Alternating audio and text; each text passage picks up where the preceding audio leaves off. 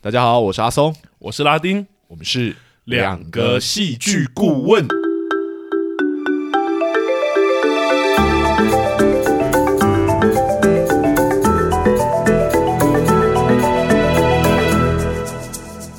哟，谢谢大家回来收听我们的节目。欢迎大家回来。不知道大家年假过得如何呢？哦，对，九天连假，九天年假，这我是真的很放到很厌世， 长， 为什么？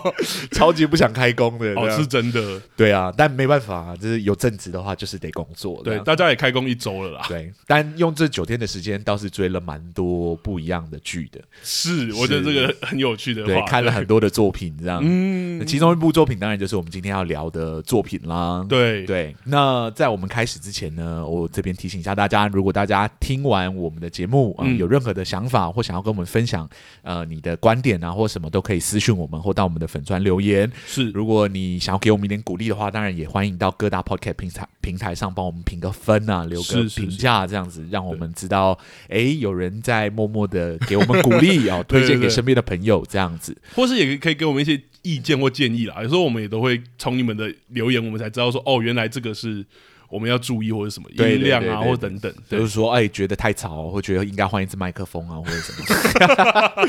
这些我们都愿意更改哦。如果大家有意见的话啊、那另外一个当然就是我们例行公事要提醒大家的，就是是我们的节目是绝对会爆雷的，尤其是今天这部剧，它嗯是嗯犯罪悬疑类的作品，所以如果爆雷的话，就是其实基本上你就不用看了。 然后对，对，而那且我们要分析是真的会把它结局啊，还是什么对对该反转什么，全部都该讲的对都该会讲的到会讲到，所以这对个这个点是特别要提醒大家的。那嗯另外一个点当然就是我们的观点是主观的，所以是如果你看完这部影集，你觉得很好看或你觉得很不好看，你觉得跟我们的观点不一样，其实是没有是关系的哈。嗯这里就是一个戏剧的分享会，我们对把对我们的观点，一个戏剧人看戏剧的方式的观点分享给大家，当做一个参考。嗯这样子，好，那我们今天要来聊的节目是哪一部节目呢？哪一部影集？就是逆局， 《逆局》这部影集哦，对这部影集是我们的观众呃，我们的听众点的哈、哦。 是是。那我觉得得很有趣的是，这位听众说他也没有看 过，对，那他说爆雷也没有关系，他还是会收听这样。那嗯既然他都这么说了，我们今天就是把它啃完，然后赶快赶快录成一集节目放给他听，这样子。对，而且也很刚好了。现在电视上其实都还是有在播送这部剧，对对或者对对重对播对都还是有。是看得到的。对对，所以如果大家听完我们的节目之后，哎，觉得有兴趣去看一下，哎，里面的一些戏剧结构的操作手法的话，也欢迎就是再回去收看这样。嗯嗯嗯嗯嗯，好，那就一如往常，我们这边先请拉丁来帮我们为这部影集做一个简单的介绍吧。好，没问题。逆局呢是由爱奇艺跟未来电影台来一同出品的，嗯那它是于二零二一年九月在爱奇艺的平台上面上架，那并先后于九月跟十月在未来电影台啊还有台视做播出。嗯那逆局改编自中国作家天宇之城的小说，叫《追凶者》。那影集其实分为前后两个章节，每章各十二集，它一共有二十四集，算是我们节目讲目前最长的影集。对，最长的一部， 对，而且一集都有一个多小时哦。对对对对对对，我它追的其实有点累，呃，我觉得是也蛮有趣，刚好卡在年假这个时对间对，点刚好卡在脸颊，一口气把它啃完这样。对啊，那故事其实是发生在虚构的城市东林市。那剧情是描述东林市发生了一个连环的分尸命案。那东林市警察局的昌荣分局，因为媒体啊，还有群众啊，陷入了巨大的破案压力中。那另一方面，因为奸杀案入狱的嫌犯大律师梁延东查看新闻的时候，他发觉这个分尸案的侦破方向好像有错误，是所以他尝试联系上昌荣分队的菜鸟刑警，叫任飞。那表示说自己其实愿意协助破案，但是作为条件，任飞必须要帮助梁延东自己洗刷冤屈。所以故事便在这样的背景下展开。但是随着这个昌荣分队还有梁延东他们陷深入调查之后，就发觉背后牵扯的黑幕很深，然后所以让自己啊，还有身边的朋友，包括昌荣的工作伙伴等等，都陷入重重的危险之中。嗯，那影集大概就是这样的故事。那其实蛮刚好的，因为我们上上周选的影集是《华灯初上》嘛，是那刚好也是悬疑题材。但逆局，我觉得它放了更多的重点在案件的推理啊，还有侦破上，是，尤其是律师兼嫌犯对对啊对兼梁延东的角色，更是有点像是福尔摩斯一般的存在。就我们的第一男主角这样。对对对对，这边我就要来问阿松了。是我觉得以戏剧顾问的角度来说，你对于剧中推理结构，你会有没有什么看法跟感受，或者是逆局整体的也可以？嗯，我觉得作为就是犯罪悬疑类的作品啊，嗯例举的亮点其实不少。哦呃，除了犯罪手法其实多元而且蛮丰富之外呢，剧情其实也够悬疑，也够诡谲，这样是是是，观赏时候会有足够的紧张感。对，嗯那就我个人觉得最值得一提的，其实是这部剧里面所使用的侦探结构。侦探，对，也是近代啊，就是破案类型的作品比较少见的手法。嗯，对，那就是呃安乐椅的安乐椅侦探的结构。安安乐椅，这我真的没听过。对对， 就是我已经好一阵子没有看到这样的结构了。其实看完之后有另类的新鲜感，就是所谓的安乐椅侦探的结构啊，是指一种类型的侦探小说里面的侦探原型这样子。嗯嗯嗯，然后这种侦探最特别的地方就是他不会亲临犯罪的现场，他也不会审讯就是嫌疑人，他会哦仅仅透过看报章杂志啊或报道啊的一些线索，以及身边的人所提供的一些资讯，这样子他就可以推理出、呃可能的犯人的特征还有身份等等之类的。哦，对，而在逆局中，其实就有一个角色是扮演这个侦探的角色，嗯对，，那就是我们的其中一位男主角，也就是这一部影集的核心人物，嗯你刚刚也介绍过的梁延东嘛。嗯嗯那安乐椅侦探的结构啊，要变得有趣，基本上得具备两个元素。嗯嗯，第一个呢是扮演侦探角色的这个人物，他必须尽量与案件本身有距离，意味着呃他。哦，他不在现场，对对对对，这个侦探尽量不要是案件的目击者啊或关系人这样子，啊他尽量真的是纯粹一个侦探。咚咚，对对，对对对。然后第二呢，就是侦探获取资讯的方式，其实必须有一定程度的限制，才能展现即使在非常少资讯的情况底下，侦探能仍然能在不亲临现场的情况下做出完整的分析。啊哦，对，就是那个惊人的那个推理能力。就是他只要哦，像剧中一样，他看照片什么就可以。对对对对，嗯就是哎、可能所谓安乐椅的结构，其实就是有个老奶奶坐在安乐椅上，然后就是。告诉身边的人，就是听了身边的人讲着案情，然后他就已经推理出可能的犯人是谁。哦，他的原型是这个，它的原型是这个，就是它其实是一种。就是不不出门类型的侦探，哦这样与福尔摩斯不太一样。福尔摩斯就是他必须透过非常多的侦查、侦探，嗯然后去研究各式各样的材甚料。至像你刚刚讲，有时候他就是身在现场，哎对对但这个安身在乐现椅场神探就不是。安乐椅侦探不是，他就是嗯看着就是警方给的资料啊，还有一些就是报道的内容啊，他就可以推理出资讯了。哦，他甚至啊有时候坐在旁边听一听，他就对对对对，嗯。所以它是一种非常有趣的侦探结构是对而在逆局之中啊，就是这个安乐椅侦探结构的手法，其实用了一个很特殊的方式去处理，是那轻松达到我上面讲的这两个条件。嗯那就是让扮演侦探的角色梁延东在故事的开始时呢，是作为一个犯人被关押在监狱里头。呃，对，就是梁延东的背景设定其实是一名遭人陷害、被关进监牢里面的犯人嘛。对，然后为拉拢警方的势力，协助自己案自呃自己的案自己件，的案件对对对对，他决定在监狱这个充满限制的环境里面，替警方侦破一起令他们感到极为棘手的连续分尸案。这样，是那监狱就是梁延东的安乐椅。啊，对，在这个环境里面呢，他能收集到的线索非常的有限，仅仅能通过就是狱友随身的电视查看新闻，嗯嗯还有报道的报章杂志里面的报道啊，嗯累积一些资讯。其余的他其实对这个案件一概不知。是对，但与一般的安乐椅不同呢，监狱其实还是梁延东必须时刻保持警惕的危险地带，稍不留神他就有可能被攻击啊，或者丧命等等。对对对，对，而且正是因为如此严峻的环境，恰巧满足了我们上面所提及的两个条件。嗯，梁彦东第一协助警方破呃侦破案件的时候是，这个案件是与他毫不相干的，哦对，对，因为他就是个完完全全的陌生人嘛，他不知嗯道这个、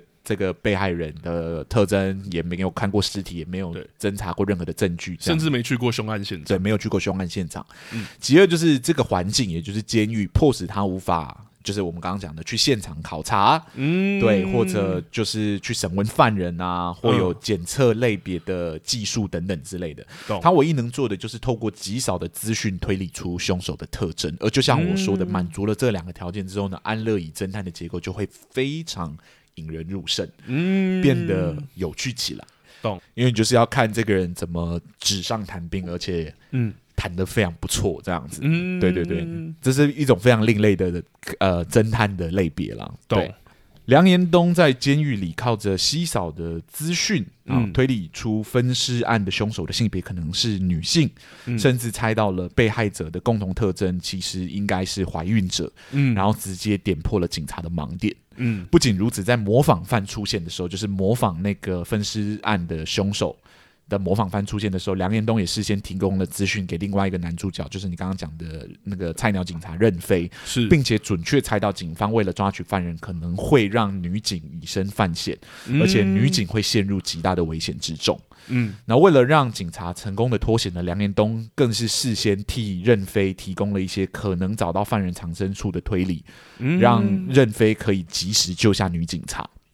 哦这一段真的很精彩，对，然后在他在监狱里面所做的推理，不仅每一个都说中了，而且还能未卜先知的事先替警察，你知道远端的下指导棋，嗯都大大提升了这个角色作为就是安乐椅侦探的魅力。对，而也正是因为这股魅力，才让这部犯罪嫌疑片上的上半部有着非常非常大的亮点。这样，嗯那个亮点就是要看这位神探如何透过他那异于常人的观察能力，还有推理能力，去帮警察破案，然后引导警察去捕获真正的凶手。是但很可惜的是，这个亮点呢，却注定了会在这部影集的下半部消失。嗯对，因为这个角色的设定，注定他一定会离开他的安乐椅嘛。哦，你说因为他是冤枉，对对 对，就像我前面说的，梁延东他是因为被陷害才进到监狱里面来。嗯对，那他向警察警察提供他那神乎其技的推理能力，他的天交换条件就是要警方协助他调查出自己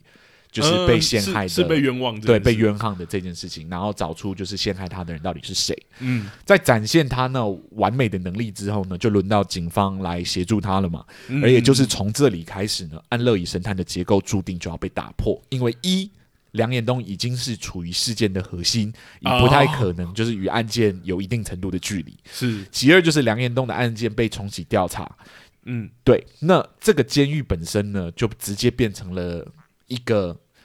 对主角梁彦东嗯深深充满危机的地方，因为把他哦关进来的人，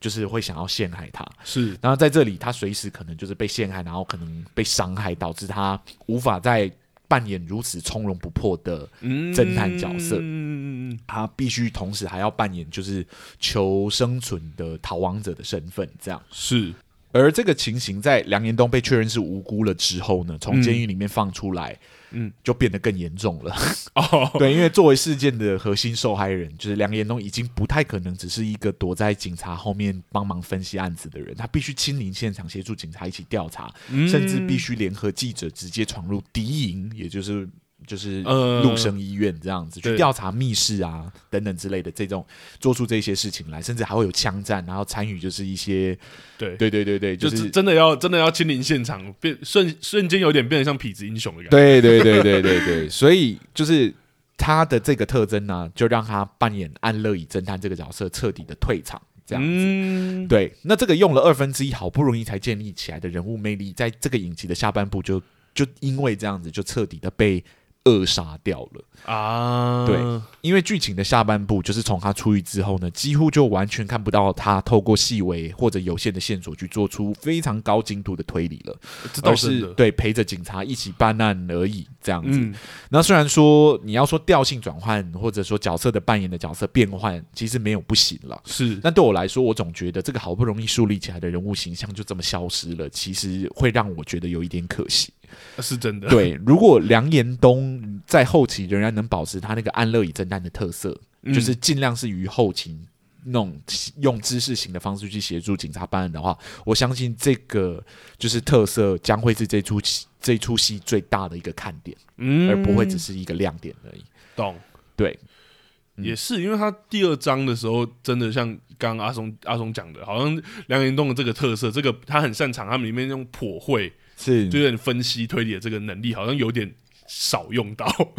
因为他就必须去清理现场，他就变福尔摩斯了。对对对对对可是他有趣的地方，他一开始让我们觉得他很厉害的地方，就不是福尔摩斯式的那种推理嘛，嗯，对，而是他颇会犯罪人心理的能力。呃，真的，因为刚刚对大东说那个很引人入胜的地方是，不只是他把它预测的很准，重点是他跟我们看到的东西一样，但他是可以推理出来的那个过程更多。对对对对，他就会说，哎、下半部遗失可能是什么原因等对等对对之类的，对对对然后可以推理出这几个没有关系的人有可能有关系的地方是什么，这对，样是是是，对，所以就是这些有趣的、有趣的破会能力，让这个整出戏在前半部的时候，就是上半段上十二集的时候，就是就是让人觉得这角色非常的有魅力，非常的是好看。懂对，可这东西到下半部的时候，真的就没了。懂对，因为他就是直接受害者，他、嗯他也有他的情绪，他也有他的想法，他也想要反抗，他也想要报复等等之类。对当这些东西掺进来的时候，他就不再只是就是一个这么简单的知识型的嗯推理人。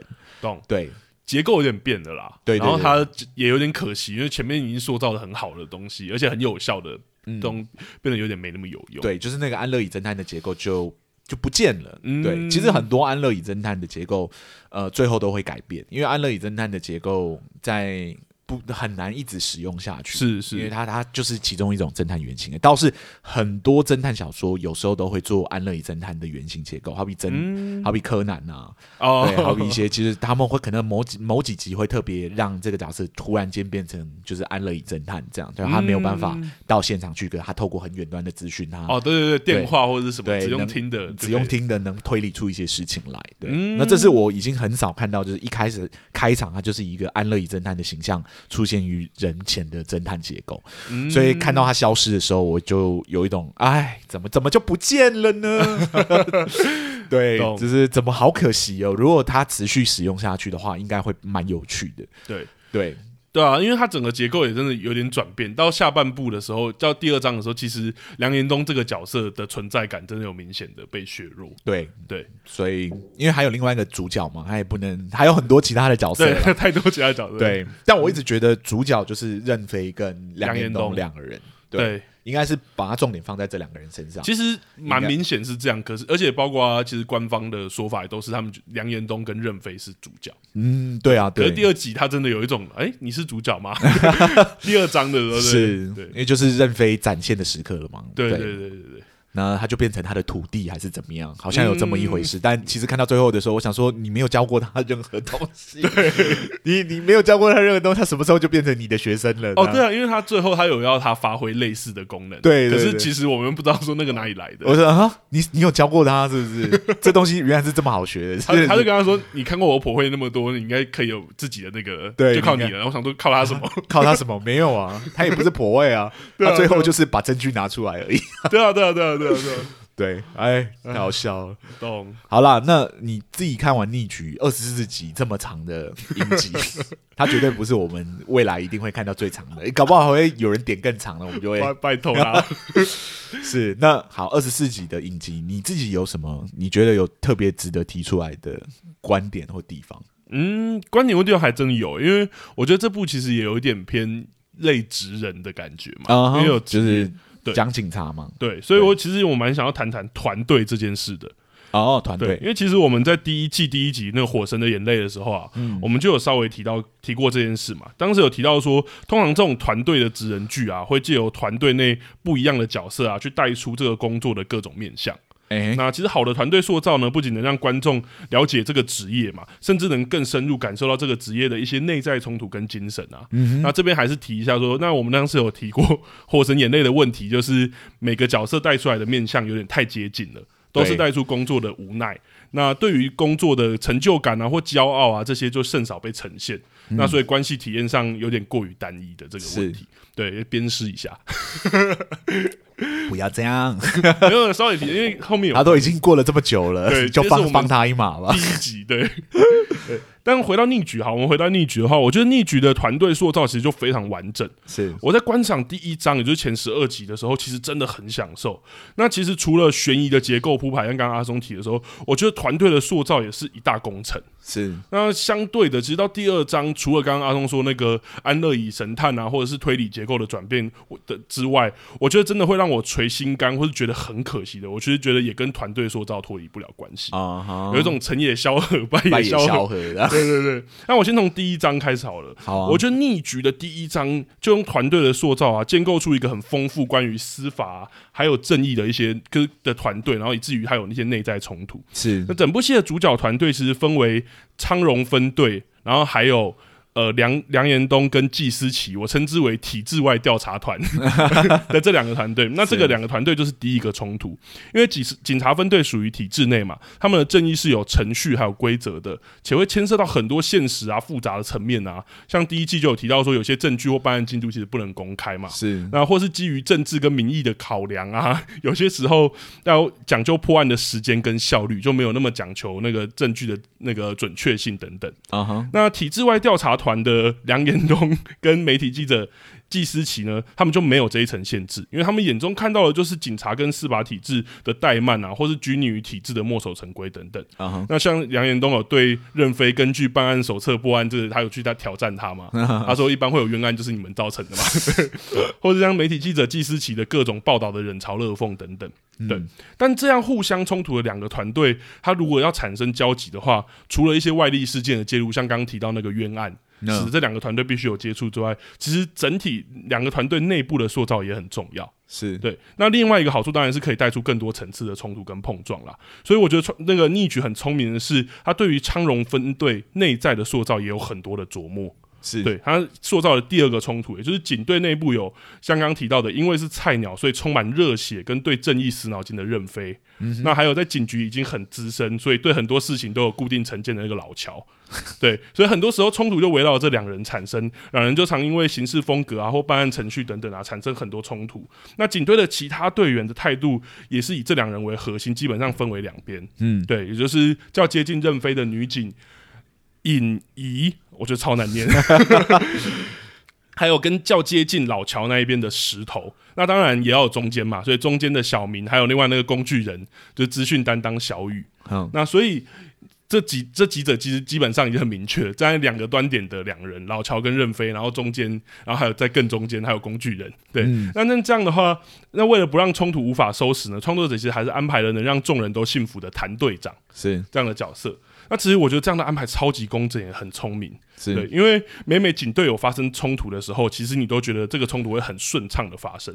也就是没有人会像是无理取闹。嗯嗯，能看出，因为每个人都有自己的位置，甚至每个人站在什么角度发言啊，他的立场啊设定都很鲜明。嗯嗯，而当冲突真的僵持不下的时候，也会有权力还有众人好感度都最高的谭队长出来做解决。对，那谭队长就这样站在中间的角色，往往能给观众更多的角度啊，去了解创作者想要带出的那个对正义的讨论。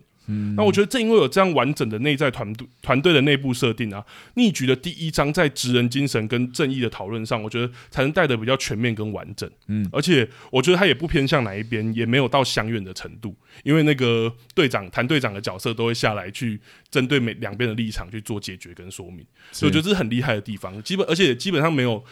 呃，处于中间地带的角色，基本每个角色的立场跟设定都很明确，嗯以至于我觉得整体内团队内的运作都很完整。但第二季我觉得就真的很可惜了，而且问题一样是我们提过的那个老观念，就是戏剧是奢侈的，说故事媒介，又提到这一句话了，对。因为创作者想要放入这个杨雨露，就是这个副分局长这个新角色哦。那看到后来，其实我们知道说，哦，原来这个角色是要有一个翻转啊，他其实是一个隐藏的反派这样。是但这样的选择其实产生了两个很重大的问题，就是加入这个角色，然后在这个团队里面，第一个是这种翻转的结构其实需要比较多的铺陈，是，但这个角色第二章，也就是剩下后十二集二分之一的时候才出现，代表你第二章会花很多的篇幅来铺陈它，而剧中的做法就是直接让他加入昌荣分队的团队。那一同办案，但这马上会产生第二个问题，是因为原本的团队其实已经非常完整啦、啊每个人都有自己的分工跟立场啊。这时候突然要放一个超级大篇幅铺陈的新角色，势必就会压缩到原本的角色位置啊。那其实杨雨露这个角色一出现的时候，我自己就觉得不妙了， 因为他只一开始他开场介绍的时候，你就知道说他一定会跟原本的角色有重复，因为他说他是新调任的副分局长，然后直接支援警队，也就代表说他其实会跟谭队长就是带领团队的这个工作做重叠。然后第二个是他专长介绍的时候，他说他的专长是破我会，会，对， 那就跟梁延通会有冲突。是一开始看我想说，哇，这个这个要怎么办？然后最后他逆局的选择，也真的是让他跟担任警队决策的角色，也就是跟那个谭队长做重叠了。而剧中对于重叠的选择呢，是减少谭队长的戏份，而且手法真的。我觉得有点迷，因为就是警队有一个出任务的时候，有一个警员叫石头中枪，嗯，然后大家就说回回回回队的时候，就跟谭队长说，大家希望你休息一下。然后我想说， 为什么？为什么为什么是啊谭队长休息？啊 对对对，但其实后来就了解说，以结构来说，就真的因为他想要让杨雨露有更多带领警队的是，的关系，还有铺成更多他的线条，所以只能做这样。但好，就算我们忽略这一点，但一个角色的篇幅正减少了，势必会影响观众对于这个角色的情感投入嘛。嗯，所以谭队长消失了大半篇幅之后，他一归队，马上就给他被众人怀疑的戏码，然后谭队长就因为保护梁延东而中枪殉职了。这个象征昌荣分队的精神支柱的谭队长的死亡，其实应该是整个第二章或者整个部戏很大的一个重头戏。嗯哼，可是由于那个第二季的就第二章的谭队长的篇幅有限，加上中间的那个缺席啊，其实真的大大削弱了这个死亡的情感震撼。嗯，对，就因为要铺成杨雨露这个新角色，让团队整体原本完整的团队变得有多一只脚出来。对，那他势必得切掉，切掉之后就会有这个结果，就连带结局，大家到谭队长的坟前去敬礼的那一场戏啊，我觉得观众能连接的情感都大多来自于第一章。其实就减少原本能带来的那个效果或那个震撼或感动了。懂，觉得他死的就是啊，你要 solo 这样，对啊对，哎，你怎么忽然就被收掉了这样？对啊，因为它中间第二章整个消失好大一段，是就为了要铺成杨雨露的那一个那一个线嗯条。对，然后因为我觉得原本的结构又原本的团队的结构很完整，你到第二章你又没有要改变它的情况下是，你要加入那个真的有点就是强交了，对， 对啊也只能用强交来形容。对啊，所以我觉得很可惜。哦我就想说，哇，第一章真的那个团队这样好完整，而且真的是对编剧来说是一个很棒的塑造，因为嗯这种、这种团队基本上你丢什么。冲突进来，他们都可以解决，对，甚至他可以拿来拍单元剧了。啊，其实很多单元剧的手法，就是以团队型的单元剧手法就是这样，分工明确，嗯然后就是立场也明确，立场也明确，然后就是在不同集数里面丢不一样的事件给他们去解决，这样对啊，对啊，对，所以他确实有这个潜力了。对啊。只是他到第二季，像刚刚第二季第二章的时候，就真的就是好像很多东西都转变了，不管是安乐椅的侦探的结构啊，还是那个那个刚刚讲的那个团队的结构都变了。嗯，对啊，我就觉得有点可惜了。就没办法。第一章跟第二章落差蛮大 的，对，因为我是在我是真的第一次用爱奇艺的平台，然后我也是在爱奇艺上面看的，是所以它第一章跟第二章中间还有做一个衔接断点。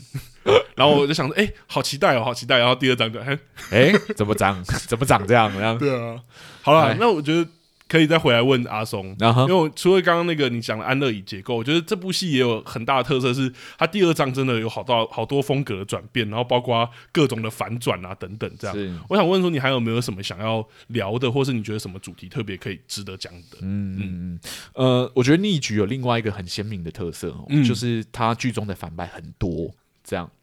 那这 种、对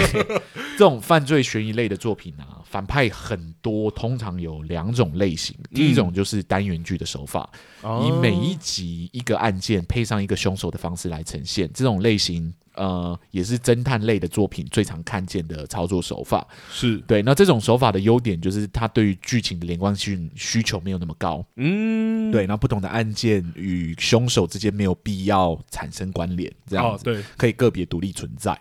那但是逆局却不是这种类型的，它是属于第二种比较常见的类型，嗯而我称之这种类型为就是金字塔结构的类型。嗯那个所谓金字塔结构类型，是指一种庞大的共犯结构组织类型，这样子。啊，通常就是剧中的反派都会互相有一点点关联，并且反派之间都会有上下或强弱之分，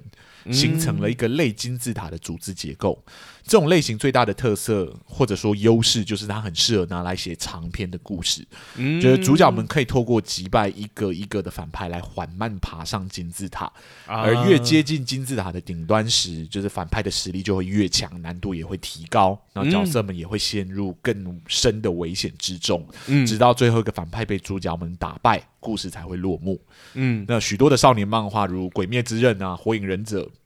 对我刚刚就是想说，哇，好多漫对对画对都是用这个哦，或者说英雄电影或影集，好比说漫威宇宙、DC 的绿箭侠、闪电侠等，就是或多或少都有用到这种结构，嗯算是很常见的正反派对决结构了。是对，那逆局的结构其实也是这样子，主角们从一起离奇难解的分尸案开始，接续到后面的模仿犯，嗯再到暗网的虐待杀人魔，然后扯出了圣美广场枪击案的真凶，嗯最后一步步拉出一切的幕后黑手，嗯陆生纪念医院的院长。陆陆正生纪啊，念陆陆正生纪念医院的院长就是穆雪松，还有他非法买卖器官的勾当，嗯过程中一环扣一环，剧情错综复杂。是虽然我觉得揭露的过程节奏稍微有点缓慢啊，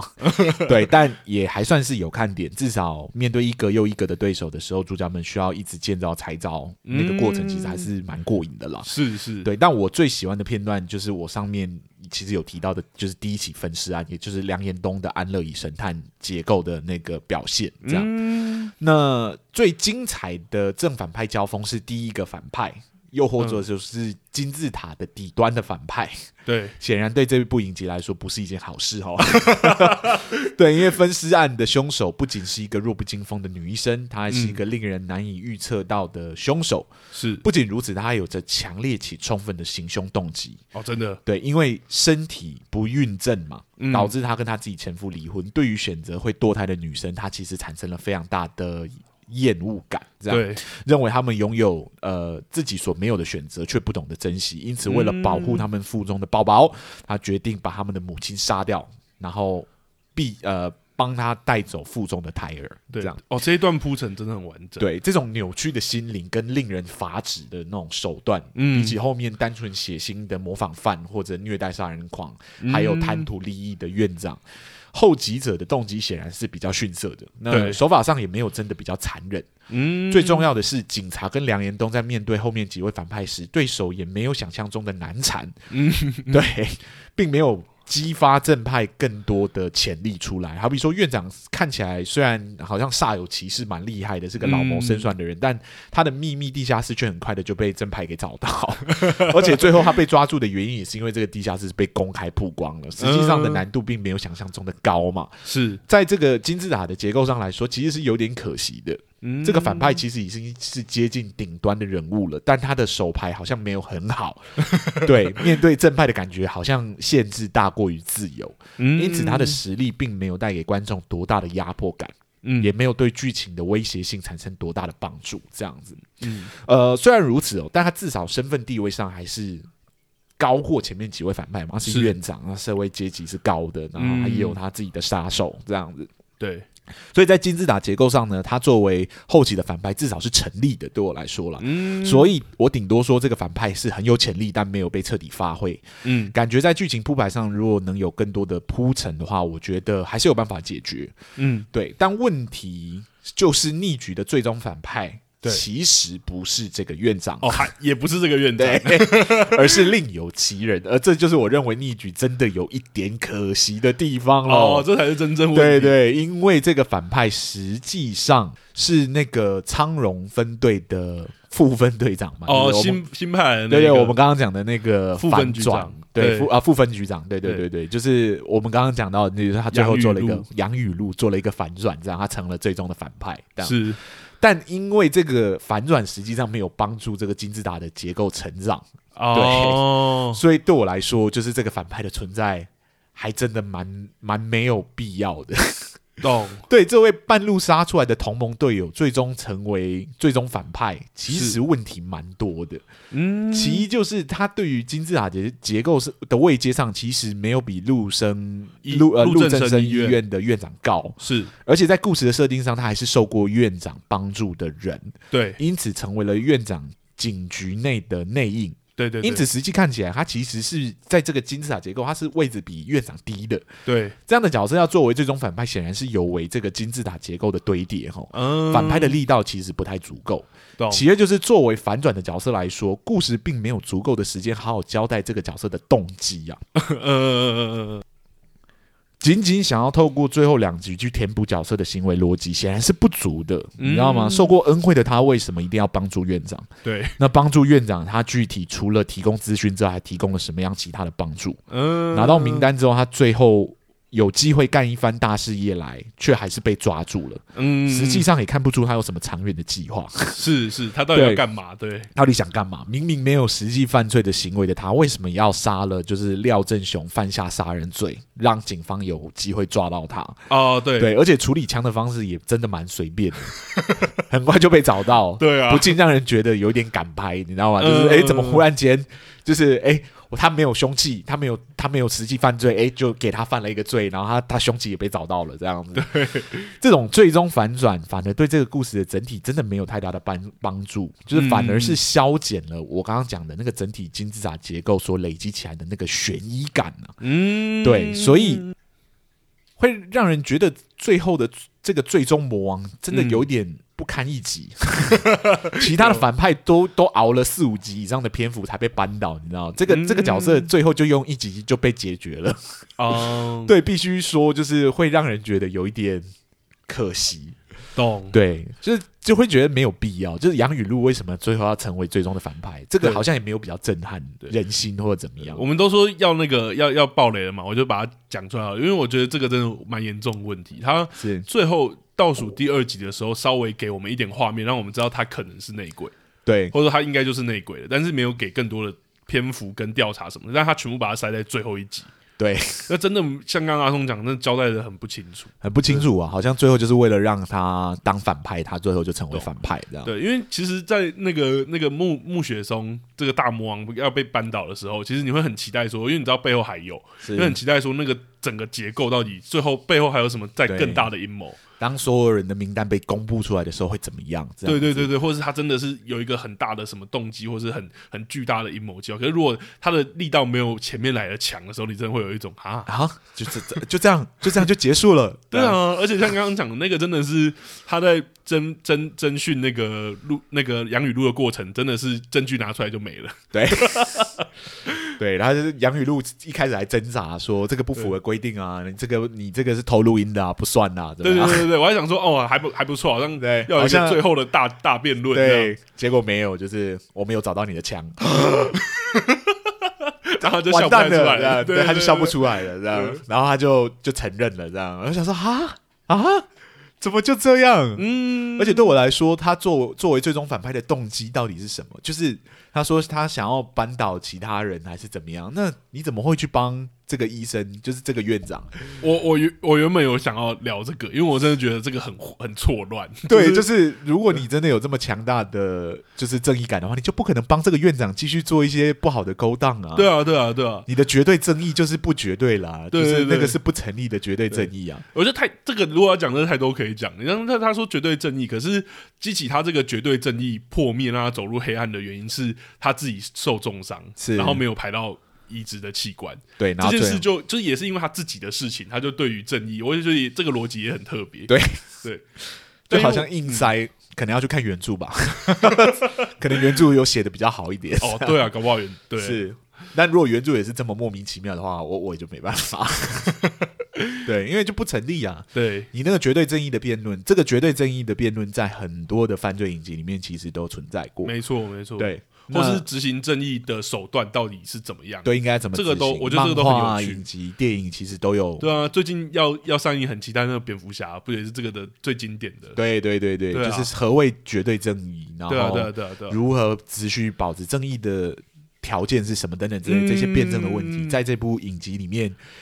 好像好像要作为这个角色的主要动 机，但对我们看不到啊，我们对看不到你的你的行为充满着矛盾 啊。对，而且你因为你对给的线索我们自己串不起来，可是你又没有要帮我们串，对，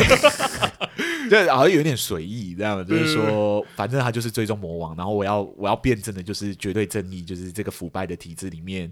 应该要怎么追寻，就是绝对的正义，用他自己的方式追寻。我想懂，没有啊，你没有，你没有很，你没有很那个啊，因为我觉得真的跟篇幅有关。因为刚刚你说那个最精彩的，我也觉得我最喜欢是啊就是前面那个分分尸尸案，那个花了八八八九集还是七八八九集集才才弄出来。对，才找到结果对这铺样。陈就对啊，那真的是包括那个角色的内心状态，还有他的一些铺陈，都真的觉得说哇，他有十足的杀人动机。对，对所以我们应该就是推荐上半部，然后不推荐下半部，是这样吗？不好意思，可是现在那个电视在播的都是第二章， 啊， 那就来不及了，来不及了，你们错过精彩的片段了，这样。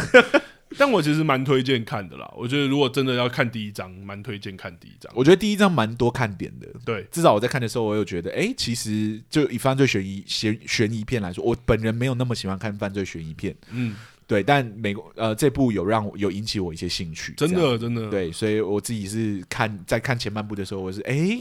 蛮引人入胜的，这样。对。然后，尤其是看到安乐椅神探结构，我就蛮蛮兴奋的，就觉得哎、哦好特别哦。那因为真的很厉害啊，因为我觉得那种结构真的很容易引 人入胜，是，因为我们得到的资讯跟他一样少，是可是他可以看到我们看不到的看不到的东东西。西，这 对样。啊，是，你那如果是福尔摩斯去闻那些香，我们又闻不到，对对然后对我们又没有那对对个知识，然后对对对对，跟安乐椅神探就是看报纸，就是你看到一样的嗯资讯，你怎么推论出就是 对，那个很很厉害。可是就真的哦，这这部也是好可惜。我现在开始在内心不断的祈祷说，那个那个叫什么《华灯初上》第三 第三季，拜托。拜托不要不要长这样这样，对，没有，因为我看第一季看完第一章看完的时候，我真的有跟阿松讲说，我觉得很好看诶、是然后阿松已经全部看完了， 他就跟我说：“你继续看下去。我我我，你说是逆局吗？”呃对，逆局，逆局，对对对对对，我在看看，我也是第一章看完，我觉得很好看，然后赶快把它看完的时候，我就是哎、诶就怎么会长这 样？所以他很兴奋，当拉丁很兴奋来跟我讲的时候，我就是呃，我觉得你让子弹飞一会儿，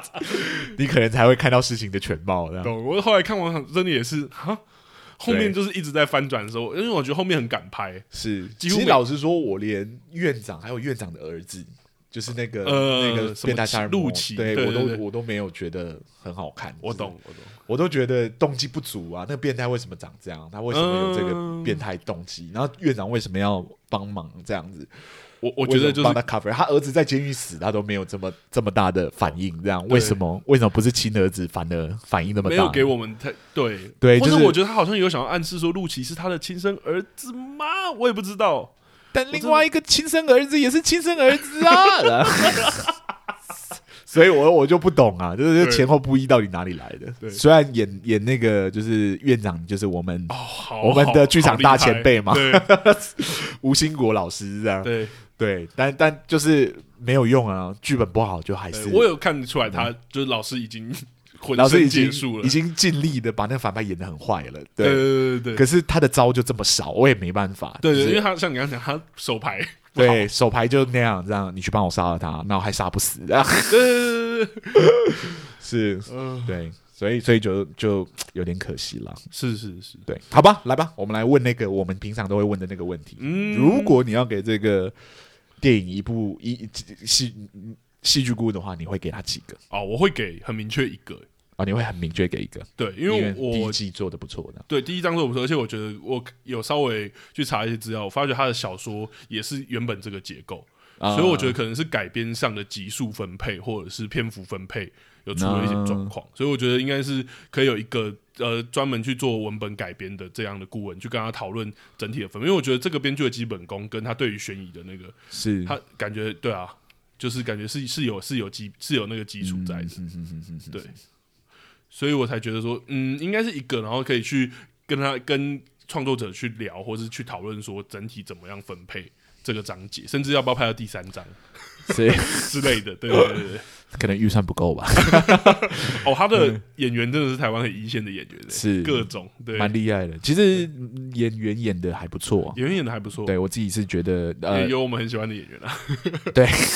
可是真的演的不错，表现演的不错。错，表现的不错，整体整体的演技是在线的。对，嗯嗯嗯虽然我觉得还是有加强进步的空间懂了，但懂但我觉得是我我满意的。像嗯任飞、演任飞的角演员，我就觉得。有让我觉得，哎、还蛮为之一亮的。虽然是演那种就是猛猛冲猛撞的那种类型， 热血无脑，对热血舞蹈类型，可是还是有演出一点层次出来，这样。嗯对那李明顺啊，对，李就明是演顺，谭队长是那个做工的人的，对对对对对，李明顺，希望他还会得奖。 最初可能有点难了，但对我觉得没关系，因为这出他角色有点篇幅，是后面是牺是嗯牲，对啊对啊。那你呢？你会给几个戏剧顾问？我可能也会给一个，嗯，对，因为我觉得一个是刚刚好的，主要是要来帮，我觉得主要是要帮忙做那个反转的讨论，就是啊因为他前面第一章跟第二章的其他所有的角色都不是反转，我们其实蛮早就看到有一个明确的凶手，嗯对，就感觉到凶手是隐藏在黑暗里面的人，是对，那跟最后一个被反反出来的那个女女演员那个对角色，就是副分局长，对是副分局长对吧？对是副分局长，对对，就是那个副分局长，呃，反转是的呈现结构是完全不一样的。哦对所以如果有办法的话，应该是去思考怎么让这个反转的结构是可以更哦融入这个。就是这个所有其他反派的结构里面，嗯他才会比较在那个金字塔里面，懂对，不然就很可惜。懂对，怎么去工作这个反转的感觉？还还、嗯，好了，今天聊逆局也就聊到大概这样子吧。对虽然虽然我不知道看的人多不多，因为它不是 在 Netflix 上嘛，对主主平台上，嗯、对，因为它主平台，因为尤其它主平台是那个爱奇艺，爱奇艺，然后它对的电视台的播送其实又很分散，而且也是在不是那么主流的时段。对对对对对对对所以因为它十八禁嘛，它十八十九，对，但是它十十八禁，但是它在电视上面有剪掉。我有特别看，我想说电视怎么会在十点的时候播嗯 十八禁的？对，但是它有一些血腥的画面在电视上是有剪哦，掉。它就它就不不播了，这对，样哦但观众不用担心啊，因为我觉得它十八禁其实也没那么十八禁了。对，因为它它其实真正血腥的地方，其实都是道具或什么，是做的还不错，但是不会真的到让你不 舒服。懂对。好，那我们今天聊逆局就聊到这里了，希望这期收听率不会太差。啊不要这样了，我我觉得还 是干观众有兴趣，真的可以看一下。嗯是啦，对啊我觉得呃有台剧就支持一下嘛，对支对持国产剧这样对子对。我们也我们也是抱着这个支持国产剧的心情，在不断的聊台剧虽。虽然我不得不说，因为它是改编自中国的小说嘛，啊，所以是一开始对于它那个虚构的城市有一，或是警队的编制，我一开始真的有蛮多疑问 的，就无好法像进入台。湾的警队不长这样，但对你要把它对对想象对成一个架空的世界。啊对，但是你把它想象成架空世界，其实就会比较好进入。对对对对对对对对，而那且我是觉爱得，奇艺的平台，爱奇艺就是中国的平台，对啊，对啊，对啊，那没对啊办法对啊而且还没有，它改编的作品原始就是中国的，对啊，是，所以， 还可以啊啦，我觉得还不错。但它毕竟是台湾的制作，所以我觉得嗯还蛮值得一看的。而且演员也都会讲台语， 对对对对对对。好啦，那我们今天两个戏剧顾问聊逆局，就算聊到这边喽。是那我们下一周来换一个口味吧。对，而且很应景哦，对，因为后天就会是情人节了，情人节，对对，是后天吗？对啊，礼拜一啊，对啊，啊，对，后天后天，礼拜一，礼拜一是情人节。那对，对，所以我们明明不是在情人节这一 周，我们还还是要聊一下，就是我们下一周要聊的是，呃呃，情人节期间上映的，完了，我我觉得他的名字我一直都觉得很难记，到底是他还是我？ 就是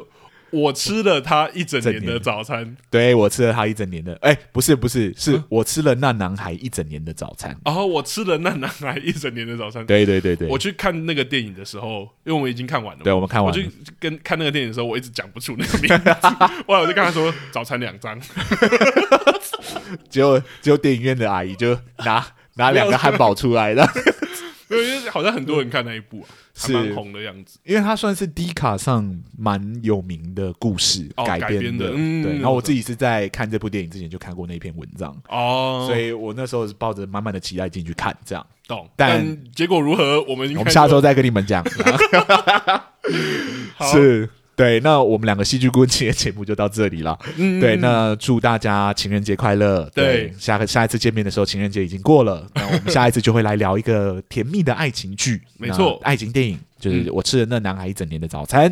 如果大家喜欢我们的节目的话，呃，欢迎帮我们就是评分评分、订阅啊、然后或者就是点个五星评价。是或者是对我们的节目有什么想法，可以欢迎就是来跟我们讲一下。对对就是说，哎、你你有没有什么看法？你想要私讯我们，我让让我们有改进的地方，这样。对，我们都会回应的，我们都会。回应，我们都会回应。然后最重要的是，如果你有想要点什么演出或什么剧的话，嗯，呃，这几天要尽快了，因为我们已经在筹备最后两周，我们到底要聊 什么这样。对对对，对，所以如果你有想要的话，可能就是这一两天就要告诉我们，我们才有办法排进我们的行程里面。是 OK，所以我们两个戏剧顾问今天节目就到这里喽，嗯，谢谢大家，谢谢大家，拜拜，